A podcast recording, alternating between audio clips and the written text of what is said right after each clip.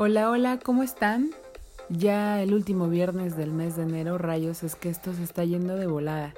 Y pues bueno, para los que no me conocen, mi nombre es Mari Jasso, yo soy terapeuta corporal y cosmetóloga y como siempre es un placer estar con ustedes. El día de hoy con un tema muy genial que es las pieles atópicas. Y bueno, ¿qué significa atópico? Los alergólogos definen esta palabra como una piel distinta, una piel especial. Y aunque no sea muy común escuchar la palabra, sí hay mucha gente con esta enfermedad. Quiero decirles que no es algo contagioso pero la caracteriza que la piel es tan seca que causa escamación, irritación, picor e inflamación. Bueno, ¿cuáles pueden ser las causas de esta piel atópica? Pues la predisposición genética, es decir, que naces con esto, ¿no?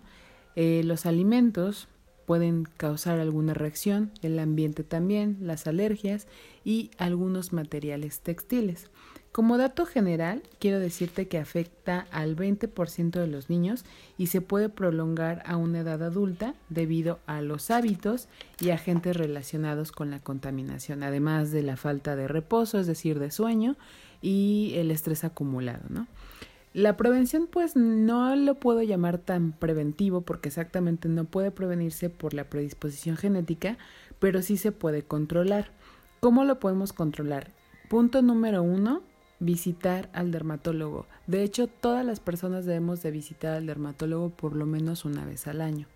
Hidratarse con cremas emolientes. Si tú no sabes cuáles son las cremas emolientes, son aquellas que mantienen el agua en la piel, evitando la sequedad y aportando flexibilidad, es decir, que no sientas tu piel acartonada, ¿no? Aceites de ducha, que ya en otros podcasts hemos estado hablando de los aceites de ducha de Yves Rocher. Tomar duchas con agua templada, evitar la sudoración excesiva, evitar el nylon y la lana, que son los materiales textiles que les mencionaba, evitar rascarse y llevar una dieta equilibrada, evitar detergentes abrasivos y perfumes muy fuertes. Bueno, ¿Qué zonas se ven afectadas? La cara, los labios, los párpados, la planta de los pies, los dedos, las manos, el cuello, la, el codo, las rodillas, las muñecas, el cuero cabelludo. Bueno, son como las áreas eh, en donde más ataca eh, esta enfermedad. Y pues bueno, deben estar en constante limpieza para evitar contraer infecciones. Con el paso del tiempo puede que vaya desapareciendo, pero eso solamente pasa como en un 50 o un 75% de los casos.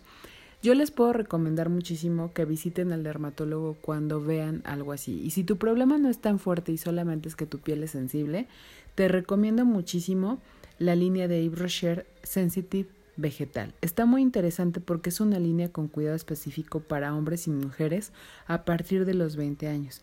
Déjame decirte que los expertos del grupo Rocher han puesto al alcance de nosotros la hoja de Sigesbeckia orientalis.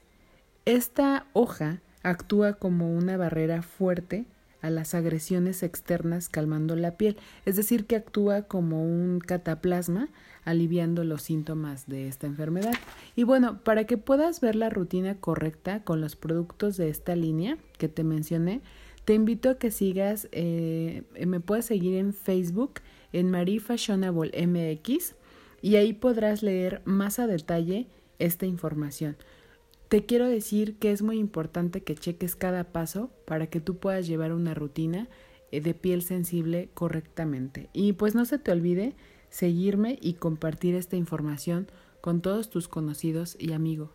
Para mí es un gusto como siempre estar con ustedes y pues bueno, que tengan un excelente viernes.